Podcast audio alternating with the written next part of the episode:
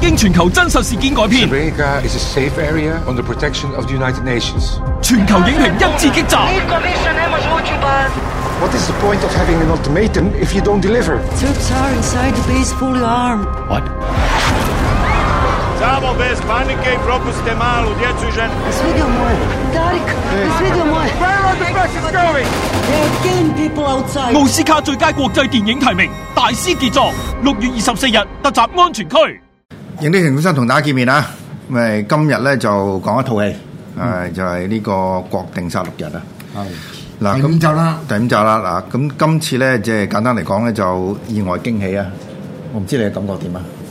誒啊與時並進，以時並進啊！五部我都有睇嘅五部哇！你咁捧場啊！你真係 佢而家呢個係一個 franchise 嚟㗎啦，即係直情變咗係一個即係系列式嘅，嗯係嘛、咁但係今次咧就我入場睇睇睇咗幾過癮嘅，啊 咁因為好多因素嘅，咁但係未講呢個之前咧睇一睇一件事啦，就誒、Quentin Tarantino 轉咗行喎，嗯哼，嗯而家寫小説喎，就第一本小説誒、從前有個荷里活。嗯佢將成個嗰套戲咧就將佢佢哼，新作整理，重新整理，用佢自己嘅嘅嘅筆啊，用佢自己嘅誒文字咧就寫出嚟咁樣。咁啊、權宜有個權宜之計嘅，因為如果佢啊繼續拍咧，淨係得八部啫，佢話拍十部，係咁已經拍咗九部啦。佢話即係拍十部佢收皮噶啦，嗯 啊收工噶啦。咁但係而家佢已經實際上已經上咗神台噶嘛。因為點解最近就好似唔知係意大利一個影展就頒咗終身成就獎俾佢，嗯咁佢都唔算叫好老啦。咁但係 話眨下眼，我哋由佢嗰個最初部應該係咩啊？嗯誒 True Romance 係咪係咪算佢第一部啊？唔係個編劇嚟嘅啫，唔係，即係佢入行啊！入行係咪好似係係嗰部嚟㗎？嗰部都算係第一部。誒落水狗最嘅落水狗，嗯落水狗落水狗係佢導演啊第一部。咁嗰陣時喺影展出噶嘛，嗯就唔係喺喺戲院出。我哋因為我記得喺電影節睇嘅。嗯。咁咧就眨下眼咯，即係我我哋誒講講佢已經講到佢而家攞攞呢個老人獎嘅啫。 係 啊佢實際上佢香港香港佢都好即係誒、呃做咗好多幫忙嘅，因為當時咧咁我都小弟都有部咧個《精武英雄》嘅，嗯，咁嗰個荷里活版本咧就係、佢做 present 嘅。嗯，Miramax 係啦。誒佢誒打打埋 t i n t i n o 咩嘅啊係，咁樣就咁我亦都係感受到嗰個作為一個編劇嗰誒嗰個尊貴嘅，嗯因為佢話你一定要嗰個編劇咧出個授 權書，誒要揾你簽係嘛？ 係啊要簽 名，要揾你簽。雖然啊冇乜冇乜新 嘅即係進帳咁，咁但係覺得即係備受尊重啊，但係你講呢個好重要，因為我以我感覺咧，就佢佢真係一個明星編劇啦。誒、當然係佢做咗導演之後，但係問題就係、因為佢係喺喺編劇出身噶嘛。係咁就俾人一個感覺，即係我最初嘅感覺就係眼前一亮就，咦，編劇以前都好低調喎，即係或者冇乜人咁，但係佢唔係啦，佢變咗差唔多一個明星咁樣咯。啊、咁當然佢有上上去呢、個即係演出，但係即係我諗就係因為佢佢嗰個劇本本身都係一個好好好特殊、好有係好有好有個 brand 嘅感覺喺度啊。咁樣佢佢基本上咧，佢自己導演啊，咩危險人物嗰個劇本裏面嚟講係劃時代嘅，嗯，即係佢用一個結構嘅嗰個整理，嗯，即係一個叫先嘅 cutting 非線性啊，咁啊令到成個三個短篇嘅古仔咧啊變成咗一個好完善嘅一部長片，嗯仲係有搞鬼嘅作用添，咁啊所以啊 t a n t i n o 咧，咁佢佢而且佢對於誒、呃港產片都哇！我即係直情係情有獨就鍾係痴迷啦，因為咁啊重慶啊森林啊、刀馬旦啊。唔止佢近年就中意睇邵氏噶嘛。誒啊唔係近年嘅啦，佢佢其實佢基本上佢響誒初期嗰時咁，佢都係一個錄影大公司嘅，係啊嘅職員，係嗯職少員少職員。咁啊睇睇曬啦， 即係因因方便。佢係睇帶，，佢係睇帶成長嗰一代嚟嘅。咁佢佢基本上佢誒而家咧，佢你會你會睇到佢最關鍵咧就係有好多好多誒誒，譬如近期嗰啲戲咧，佢喺個結構嗰度咧就玩到一啲好好高嘅 concept。咁而嗰個 idea 咧，就你會睇到咧。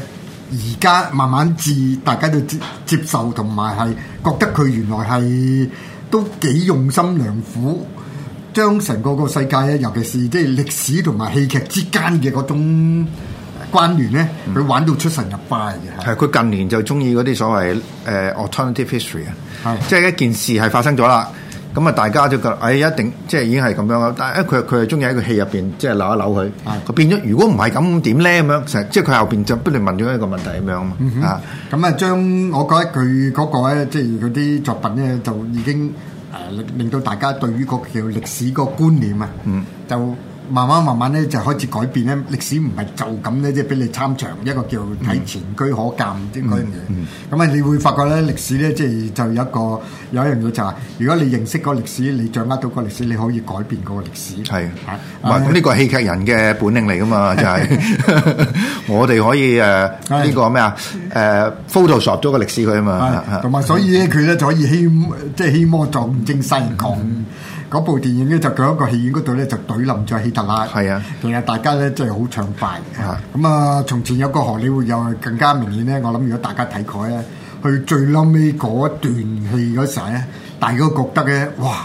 成個戲啊，或者你嘅改觀啊，嗯即係對一個叫歷史嘅睇法咧，就多咗，加埋個戲劇裡面嗰度咧，就多咗重意義嘅。係啊，嗱而家個講法就係話咧，佢喺呢個小説入邊咧，佢豐富咗即係佢喺嗰個戲入邊某啲主角啊，譬如阿阿 Brad Pitt 做呢個佢就豐富咗好多嘅，係即係直情係一個小説嘅寫法嚟嘅，呢個唔係劇本嚟噶，即係唔係 tie in 啊，唔係喺嗰個劇本嘅基礎上，佢即係佢佢自己作為一個即係荷里活人，佢個 concept 就係即係佢佢要重即係重寫翻呢段以小説嘅方式重寫翻呢段歷史出嚟啊！同埋佢叫大家咧，你唔好睇小阿姨。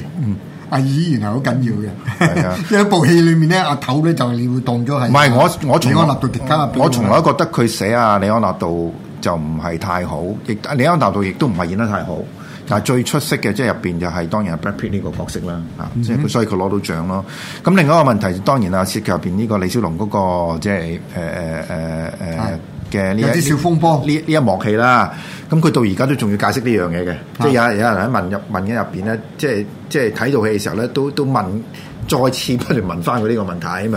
啊，包括包括係李小龍嘅家人，李小龍嘅女咧，阿李香凝咧就嗯直情係即係動用佢自己嘅影響力，就令到呢片喺中國上唔到啦。咁、但係我覺得唔緊要嘅，即係大家而家即係去討論嗰個就係究竟嘅真實嘅李小龍係點咧？咁我哋已經耳熟能詳啦，唔需要去去去去去爭論呢樣嘢啦。咁另外就係曾經同阿李小龍同場喺呢個《死亡遊戲》演出嘅渣巴。佢最近係最近啦，嗯佢亦都涉及到呢個問題，即係喺呢套戲入邊表現出嘅李小龍係乜嘢。咁嗰段唔係太長，咁我喺 YouTube 睇晒啦。咁佢就話咧，即係佢都係誒 Tarantino 嘅 fans 嚟嘅。嗯不過佢係唔同意呢，即係 Tarantino 呢種嘅表達方法。佢有解，因為佢識李小龍嘅。嗯咁佢淨用咗一個名啦，佢話 Bruce is not a jerk。Bruce was not a jerk, a jerk. 嗯哼 jerk 好難去翻譯，咁我諗即係廣東話近似小丑咧，少 爺仔，契弟啊啊！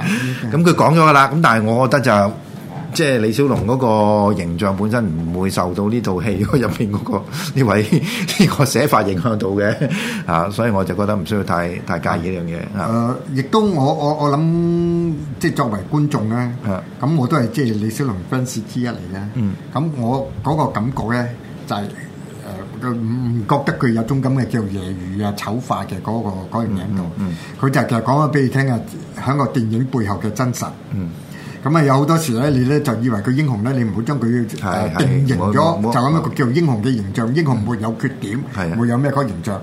佢而家佢亦都講誒喺戲中裡面佢嗰個李小龍咧，嗰、個佢唔係一個好囂嘅人啊嚟，佢只不過佢響佢講俾你聽咧，佢乜嘢佢都會講，乜嘢佢一諗到佢就已經爆咗出嚟。咁啊呢啲叫叫率性嘅。嗯即係對於我哋嚟講咧，即係其實我哋喺行內啊，裡面都見到大把。咁、而且你識識得李小龍喺香港嗰時期，佢做嗰度咧，譬如阿張國明啊咩，佢哋、都有講啦。李小龍咧喺個現場裏面嗰度咧，佢就好花 fit 嘅。係大家好中意佢咧，就因為佢冇冇咩架子啊嗯顧顧嘅嗰大細啊！見到你手中咧揸住一個相機啊，或者有個叫超白攝影機啊，咁佢就話係咪超白攝影機嚟㗎？好嚟開機啊，嗱整啲嘢俾你，即係演出一樣嘢俾你咧，等你嘅嗰個三分二十五秒嘅嗰個超白菲林咧，變成一個永恆嘅經典。嗯啊！啊！咁我覺得佢呢啲其實根本係一個即係好好，你覺得好玩得嘅一個角色咧。咁、其實其實我對我哋嚟講咧，佢表現到啊李小龍嗰個最最好好識率仔啊，或者我哋咧講嗰種叫小子世界嘅嗰樣嘢出嚟啊。就算佢變成咗人每個人心目中嘅英雄，嗱，佢都講俾你聽，英雄係你哋嘅稱呼，對我嘅稱呼嚟。我自己都係保持真的我。係嚇，啊呢個就問我嘅嗰個主題曲裡面嘅嗰啲，嗯 係點都保持真的我。啊，可咁除咗愛就係咁啊。嗱，除咗《攤天羅》之外，咁啊，下個禮拜已經嚟緊就係誒黑寡婦啦。係咁你睇咗未啊？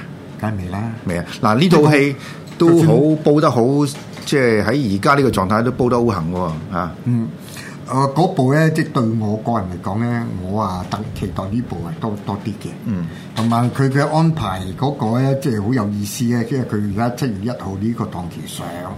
咁同埋個名即係已經好幾年前啦，你冇理由話佢誒出事 啊咩？因為已經第五集啦，好難講㗎啊而家確定三六日，好好難講㗎咁但係咁我就因為知道咧，佢其其實都好急啊！佢嗰個叫就算係傳媒嘅招待場都係六月三十號至做噶，啊！咁嗰時咁我為咗攞佢嗰嗰張招待場嘅嗰張飛，咁點都要睇一睇啦。嗯 咁嗰刻嗰時啊，啊就唔係喺個假期佢正式公映嗰時睇嘅。嗯啊，好有意思嘅一部戲咯，我覺得係。咁我又都好開心啦，阿台長你啊，係咪七月一號嗰度睇㗎？梗係啦，嗱，我我就因為今日七月二啊嘛。第一，唔係即係如果七月一號講咁又咩？但係問題就咁樣嘅，就喺七月一號之後講咧，就有唔同嘅感受。咁啊，大家知道呃即係嗰一日喺香港發生咩事啦。咁嗰個我哋唔需要講啦嚇。咁但嗯係咧就個片商方面其實都好有心思咯，係嘛？咁你即係我諗佢已經係特登，佢係要 set 定係呢一日放，即係嗯開始噶啦。咁佢佢個宣傳喺度就唔係淨係國定殺戮日啊嗯嘛哼，係七月一日國定殺戮日啊嘛。係咁呢一個我諗相信真係啲片商佢都有一番用意嘅，即係呢個係我睇嗰陣時，即係我點解會入場其中一個一個原因咯。嗯啊咁、而且我入場嗰時都相當之埋咗啊套戲，好嗯多人好多人睇啊！而且我相信都唔使點推介都會一定好多人睇嘅嚇。啊，咁你當你講用意嗰時就會有點可圈可點。嗯。咁其實我覺得反而佢最重要咧，就係呢個係一一向咧，啊，我哋嘅嗰個叫工作嘅嗰種叫盡力嘅。嗯。啊，一個工種嘅盡力，你梗係誒睇到你手頭上有一部咁嘅戲，梗係安排佢一個最適當嘅嗯係啦，啊時咁機乜嘢係最適當嘅時間咧？係咯，就七月一號有啦。陣時可能估錯噶嘛，有陣時可能你未必未必未必估得咁啱啊嘛。佢佢佢有樣你睇嗰個情況咧，佢裡面咧，即係喺個片嘅你你可能會睇得更加清楚嘅，就係、嗯會你會發覺嗰個時間嘅問題。佢、可能佢原本佢打算我供應嘅時候應該係上一年嘅，嗯啊咁啊上一年嗰時候咧就其實更加應應景嘅，嗯同埋如果你而家做咧就好似呢、個。監製 Michael Bay 嘅，之前我哋成日講過十三 hours 都係一樣嘅，佢、有少少預示性喺度係啊嗯係啊嘅，但講預示咧就唔係好，其實唔係好勁嘅，no big deal 嚟嘅，只哇！呢有呢次喺個勁啊！行呢情咁次樣呢次勁啊！呢次唔係呢件咁啊，一講講啦，因為我覺得佢有樣嘢最特別咧，佢個古仔咧，如果係上一年做嗰陣時候咧，就更加曖昧，嗯係啊，因為咧佢將會係咧，如果呢個叫美國總統嘅選舉嗰度咧，啊誒嗰個冇呢個咁嘅轉捩點嘅話咧，嗯，咁啊你睇到咧，大家嘅睇法會唔同嘅，嗯，咁啊就係過咗個時候，而家要做咧個睇法係更加唔同唔同，係啊你聯想起嘅時候嗰時，你會太睇多到聯想啦，好太嘢啊！太多嘢啊啦！呢個戲裡面玩到好多有趣嘅呢啲咁嘅劇情嘅矛盾，係啊，啊！呢樣嘢我覺得係最得意啦。